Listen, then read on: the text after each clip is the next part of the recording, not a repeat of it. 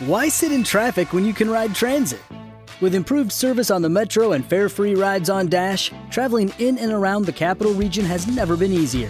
Did you know that you can map your commute around the DMV using any mode of public transit? Yellow Line service is back on track in Alexandria with a new stop at the Potomac Yard VT Metro Rail Station. Getting around Northern Virginia has never been easier. Leave the car keys and stress at home and hop on a train, bus, or bike.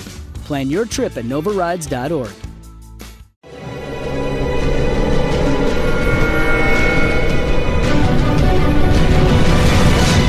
Yo documental.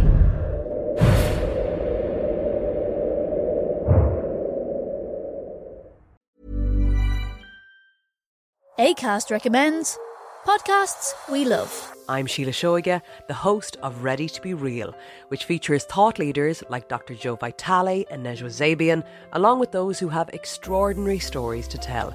And I also speak to experts on topics as varied as sleep, relationships, aging, folklore, grief, sex, and spirituality. So, for honest and compelling conversations, new episodes of Ready to Be Real release every week, wherever you get your podcasts. ACAST is home to the world's best podcasts, including the critically acclaimed West Cork and the one you're listening to right now.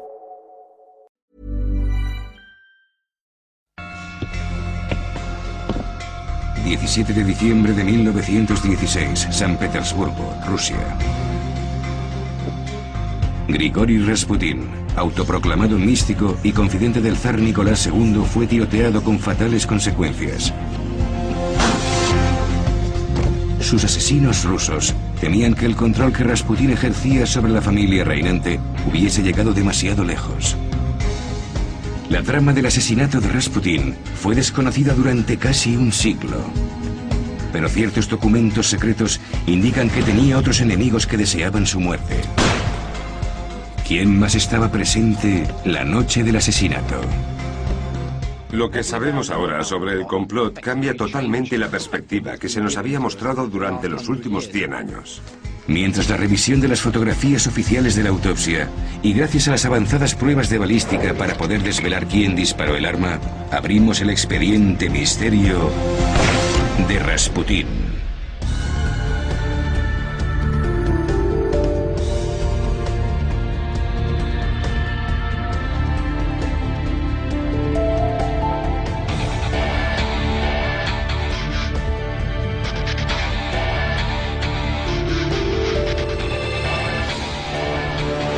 Expediente Misterio. Rasputín.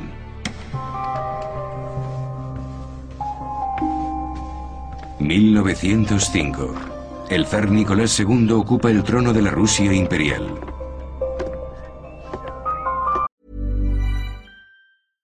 ACAST recommends podcasts we love. I'm Sheila Shoiga, the host of Ready to Be Real, which features thought leaders like Dr. Joe Vitale and Nejwa Zabian, along with those who have extraordinary stories to tell.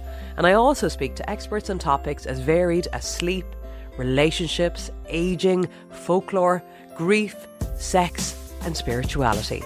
So, for honest and compelling conversations, new episodes of Ready to Be Real release every week, wherever you get your podcasts. ACAST is home to the world's best podcasts, including the critically acclaimed West Cork and the one you're listening to right now.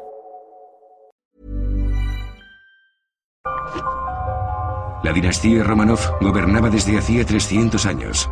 El imperio de Nicolás se extendía desde China en el este hasta Alemania al oeste. En la capital, San Petersburgo, en el Palacio de Invierno, se halla la sede de su poderío. La esposa del zar de origen alemán, la zarina Alexandra, tenía cinco hijos, cuatro niñas y un niño mimado, Alexei, el heredero del trono. Pero tras las puertas de su hogar, la pareja imperial ocultaba un oscuro secreto a sus súbditos. Alexei había nacido con una enfermedad que amenazaba la continuidad de la dinastía.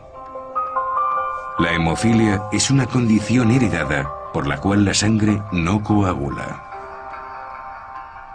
Hace 100 años era incurable. Un mal golpe y Alexei podía morir. La historiadora y escritora Helen Rappaport nos explica el problema de la familia. Era un niño y quería ser como los niños normales, quería correr y jugar. Pero, sin embargo, aunque estaba muy vigilado, en algunas ocasiones se daba golpes. Y luego la pobre criatura sufría unos dolores terribles. Para que el pueblo confiara en su línea de sucesión, los Romanov mantuvieron en secreto la enfermedad de Alexei. Buscando consuelo, la zarina Alexandra se refugió en la iglesia ortodoxa. Era una devota creyente, pero ni su fe podía curar a su hijo. La obsesión por tener un hijo heredero era tan fuerte que era comprensible que estuviese igualmente obsesionada por mantenerlo con vida y que buscara ayuda en un hombre como Rasputín. El 1 de noviembre de 1905, hallándose en tal estado de desesperación, aparece Grigori Rasputín, un misterioso campesino de Siberia que dice ser sanador.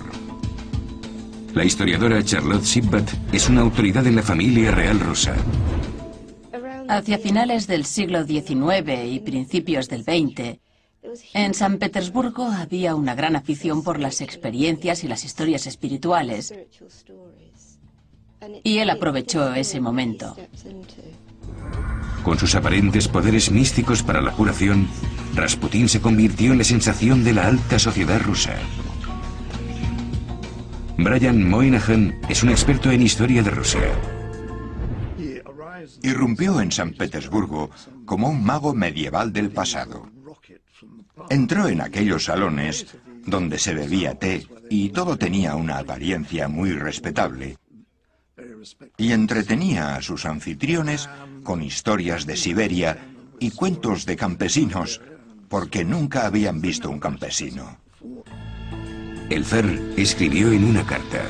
Hace unos días recibí a un campesino de la provincia de Tobol y nos causó una gran impresión a su majestad y a mí.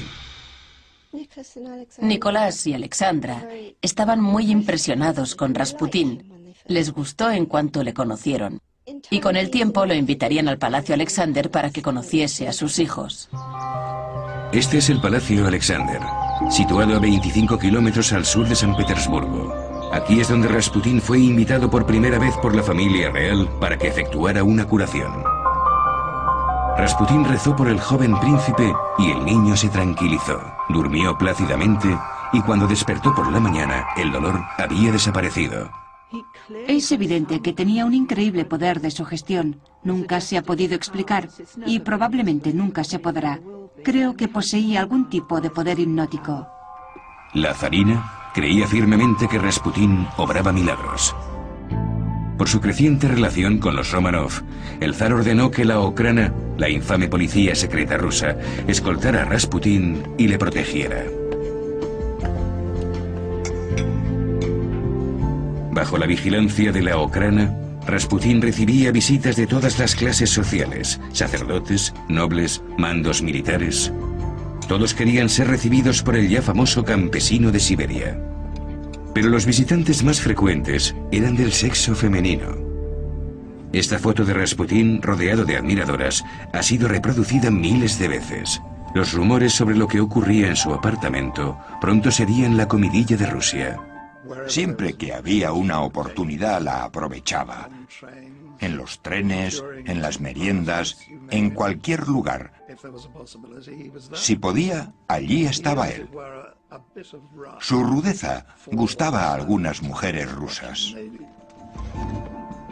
Se especulaba sobre el libertino estilo de vida de Rasputín y llegó hasta a ser un escándalo público. Una presunta aventura amorosa con la propia zarina. El rumor se extendió por toda Rusia. Dañó enormemente su reputación y arrastró con él el honor de los zares. Una grosera caricatura que representaba sus supuestos amoríos circulaba por todas partes. Era promiscuo, pero no con la zarina, aunque no había duda de que ella lo mantenía. Veía en él a un santo, a un hombre recto. Esta foto familiar muestra que a pesar de las insinuaciones, Rasputín todavía tenía la confianza de la Casa Imperial. El hecho es que ese hombre podía ayudar a su hijo. Llegó un momento en que Nicolás dijo, preferiría tratar con diez Rasputín que ver llorar una sola vez a Alexandra. Pero para la escéptica aristocracia, Rasputín parecía tener prisionera a la familia real en un extraño e hipnótico trance. Su influencia sobre los Romanov fue ampliamente debatida incluso en el Parlamento. En 1914 Europa se encontraba sumergida en una guerra brutal. Rusia se alió con Francia e Inglaterra en una enconada lucha contra el poderío militar alemán. Los primeros éxitos militares fueron seguidos rápidamente por absolutos desastres y bajó la moral de los combatientes. A finales de octubre de 1915 la guerra se cobró un terrible saldo en Rusia. Un millón y medio de soldados murieron o fueron heridos. Rasputín, supuestamente un hombre pacífico, instó al zar Nicolás para que retirara las tropas rusas y firmara la paz con Alemania. Entonces la influencia de Rasputín sobre los Romanov llamó la atención del servicio secreto británico. Desde su cuartel general en el Hotel Astoria, en el centro de San Petersburgo, los agentes británicos estaban cada vez más ansiosos por calibrar la estabilidad de sus aliados rusos.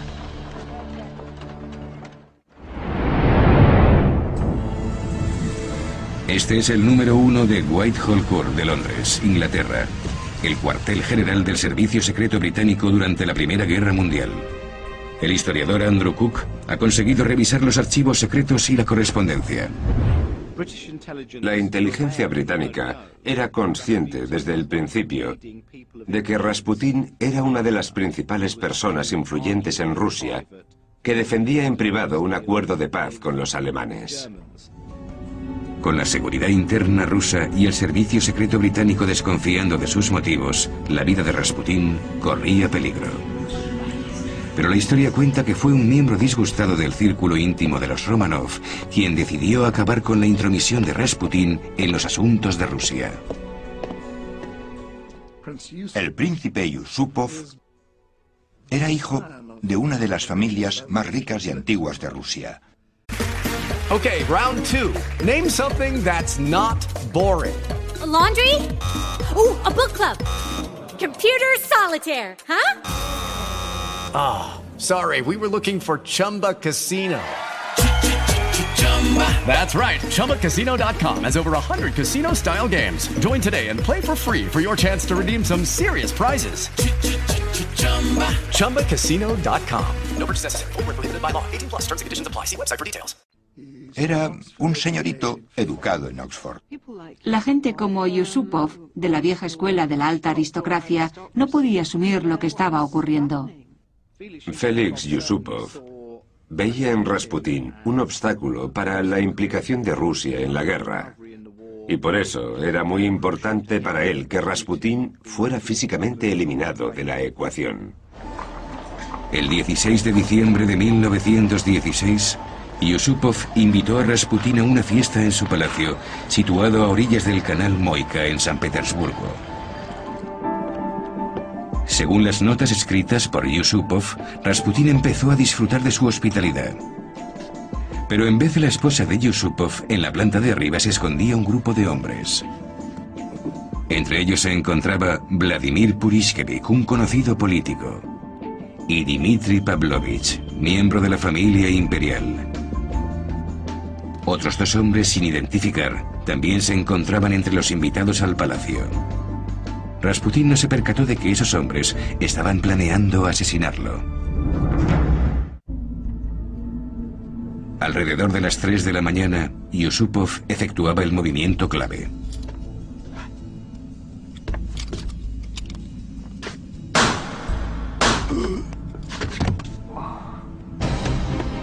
Yusupov regresó junto a los otros conspiradores para comunicarles que Rasputín había muerto.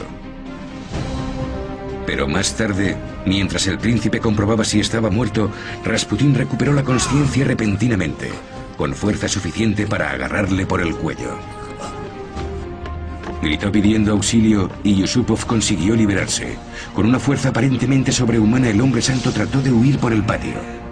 Entonces, desde lejos, uno de los conspiradores, Purishkevich, le apuntó con su arma. El primer disparo impactó en la espalda de Rasputín y el segundo, según su declaración, le dio en la parte posterior de la cabeza. Finalmente, los caballeros asesinos terminaron con Rasputín. Con el deseo de hacer desaparecer a su víctima para siempre, lanzaron su cadáver a las gélidas aguas del río Neva. Pero su cuerpo fue recuperado no muy lejos, cerca del puente Petrovsky. La investigación policial sobre el asesinato fue breve. La zarina puso a Yusupov bajo arresto domiciliario, pero el príncipe negó su implicación. Yusupov nunca fue culpado. Rasputín fue primero enterrado y más tarde su cuerpo fue trasladado. Durante el camino el cadáver se perdió y desapareció para siempre sin dejar rastro. El príncipe y los conspiradores aparentemente habían conseguido lograr su propósito. Esta es la historia conocida de las últimas horas de Rasputín, basada en las memorias de los asesinos. Pero las de Yusupov fueron escritas 11 años después del suceso. El relato de Yusupov se basó en una historia gótica de terror, en concreto la historia de la bestia que nunca moría. La realidad de la brutalidad del asesinato de Rasputín ha visto la luz recientemente por medio del extenso y olvidado informe de la autopsia.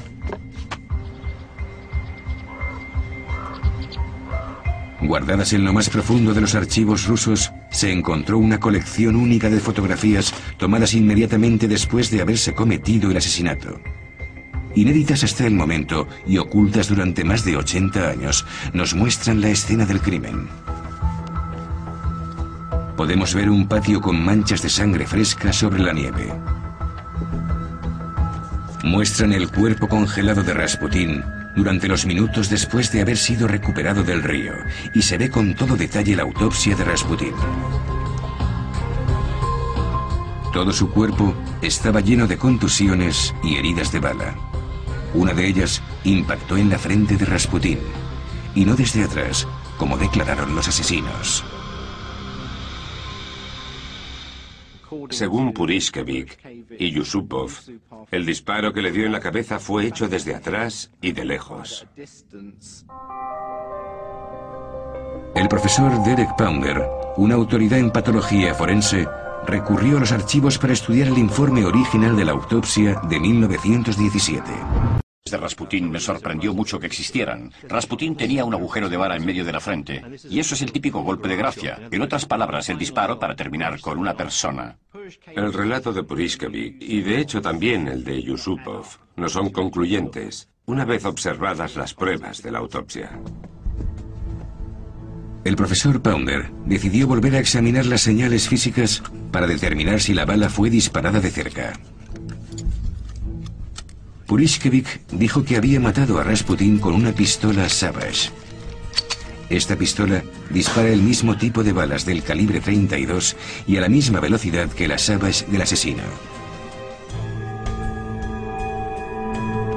Colocan una piel de animal ante un bloque de gelatina. Está diseñado especialmente para simular la densidad de un cuerpo humano. Una cámara de ultra alta velocidad va a captar el momento del impacto.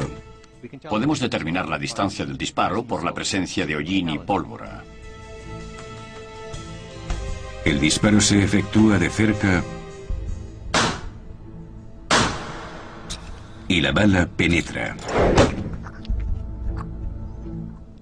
Si observamos alrededor del agujero de la bala, no vemos residuos de hollín ni de pólvora, solo una línea fina de color negro en el borde de la herida. El profesor Pounder ha determinado que la herida que aparece en la fotografía de la autopsia de Rasputin no puede ser de un disparo hecho desde lejos. Claramente muestra que el disparo fatal fue efectuado de frente, a quemarropa.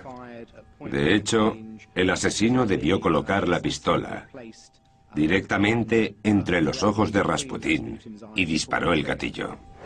Pero parece haber otra diferencia importante revelada por las fotografías. Cuando examinamos la herida de la frente, observamos que se trataba de una herida más grande de lo que pensábamos. Tenía 12,7 milímetros de diámetro. Por las fotografías, el profesor Pounder calcula que la herida de Rasputin era más grande que las que causaban las pistolas del calibre 32 que empuñaba Purishkevich. Entonces nos planteamos la pregunta, Si no eran las armas que dispararon Yusupov y Purishkevich, ¿qué clase de arma fue? ¿Qué clase de arma pudo ser? La herida parece producida por el impacto de un revólver Webley 455. Un revólver de manufactura británica diseñada el año 1887 en la época de la Primera Guerra Mundial. Y cuando Rasputin fue asesinado la utilizaban la mayoría de los oficiales. El Webley británico dispara balas sin revestimiento de gran calibre de plomo macizo. La pistola Savage dispara balas revestidas de un calibre más pequeño y están totalmente recubiertas de cobre. Las municiones sin revestimiento fueron prohibidas en 1907 porque cuando impactan en el objetivo, en vez de entrar limpiamente, el plomo se deforma y libera energía con el impacto, provocando más daños colaterales en los tejidos y los huesos. Para poder realizar una comparativa, los científicos efectuaron pruebas de tiro con las balas de plomo del Webley desde la misma distancia que aparentemente fue efectuado el fatal disparo. Cuando comparamos estas pruebas de tiro con las heridas de bala de la frente de Rasputin, observamos algo muy parecido al impacto del Webley. Parece que la pistola no fue disparada de lejos y que además la herida no fue causada por las pistolas de calibres más pequeños que llevaban los asesinos. Las pruebas forenses y de balística no correspondían con los relatos de Yusupov y Purishkevich. Así que nos planteó la pregunta, si ellos no efectuaron los disparos, ¿quién lo hizo? Una teoría dice que Dmitry Pavlovich, uno de los conspiradores, llevaba una pistola de gran calibre y efectuó el disparo. Pero Yusupov y Purishkevich testificaron que Pavlovich se había marchado antes de que ocurriera el incidente. Aquí es donde la cosa se complica. La atención se dirige hacia las dos figuras desconocidas que también estaban presentes aquella noche. Su identidad no pudo nunca esclarecerse. Las pruebas apuntaban directamente a uno de ellos, Oswald Reiner.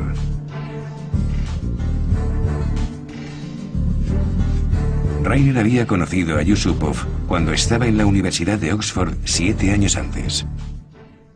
Rainer, al final de su vida, confesó a su familia que había estado presente en el asesinato. Hay más pruebas de la implicación de Rainer en operaciones secretas en un memorando entre el jefe de la inteligencia británica en Rusia y uno de los socios de Rainer, escrito inmediatamente después de que el cuerpo de Rasputin fuese hallado. Y dice así, a pesar de que las cosas no han salido según lo planeado, hemos cumplido nuestro objetivo. Y prosigue diciendo, la desaparición de las fuerzas oscuras, el sobrenombre que dieron a Rasputin, ha sido bien recibido por todos, aunque ya se llevan a cabo inoportunas averiguaciones sobre los hechos. Reiner está pendiente del desarrollo de los acontecimientos. Pero uno de los asesinos rusos testificó que los dos hombres no identificados eran soldados rusos. Sabemos a ciencia cierta que un determinado número de agentes de la misión de la inteligencia británica vestían chaquetones y uniformes rusos. El personal británico a menudo vestía uniformes militares rusos. Para mí las pruebas apuntan directamente hacia el hecho de que por lo menos dos oficiales británicos estuvieron presentes aquella noche. Basándose en esta teoría, Ahora es posible reconstruir lo que ocurrió aquella fatídica noche de diciembre de 1916. 3 de la madrugada. Palacio de Yusupov. Dispararon a Rasputin.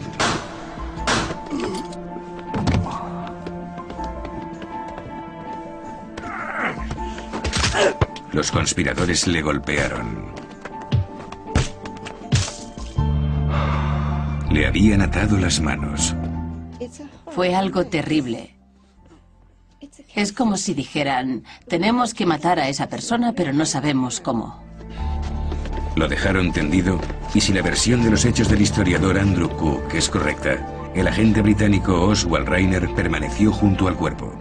En un determinado momento, un oficial británico se vio literalmente obligado a coger su revólver y disparar a Rasputin a quemarropa para asegurarse de su muerte. Rainer no erró.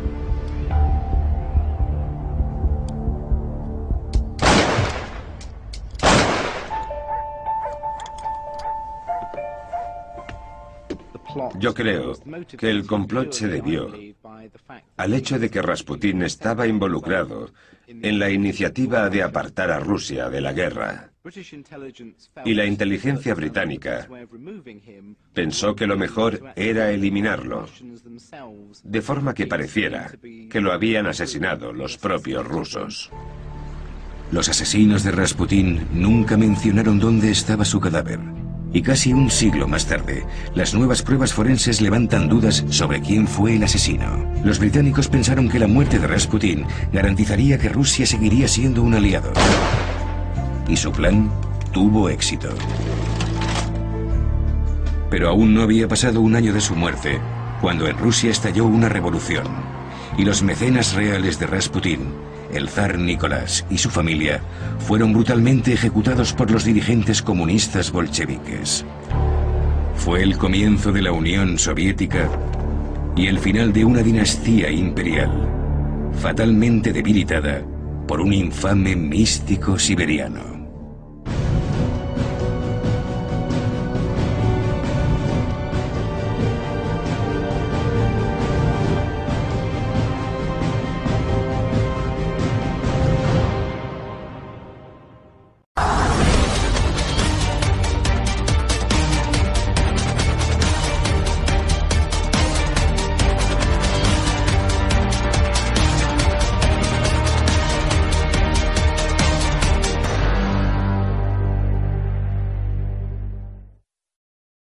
Was boring. Hello. Then Judy discovered ChumbaCasino.com. It's my little escape. Now Judy's the life of the party. Oh, baby, Mama's bringing home the bacon. Whoa, take it easy, Judy. The Chumba life is for everybody. So go to ChumbaCasino.com and play over 100 casino style games. Join today and play for free for your chance to redeem some serious prizes. ChumbaCasino.com. No purchase necessary. Void where prohibited by law. 18 plus terms and conditions apply. See website for details.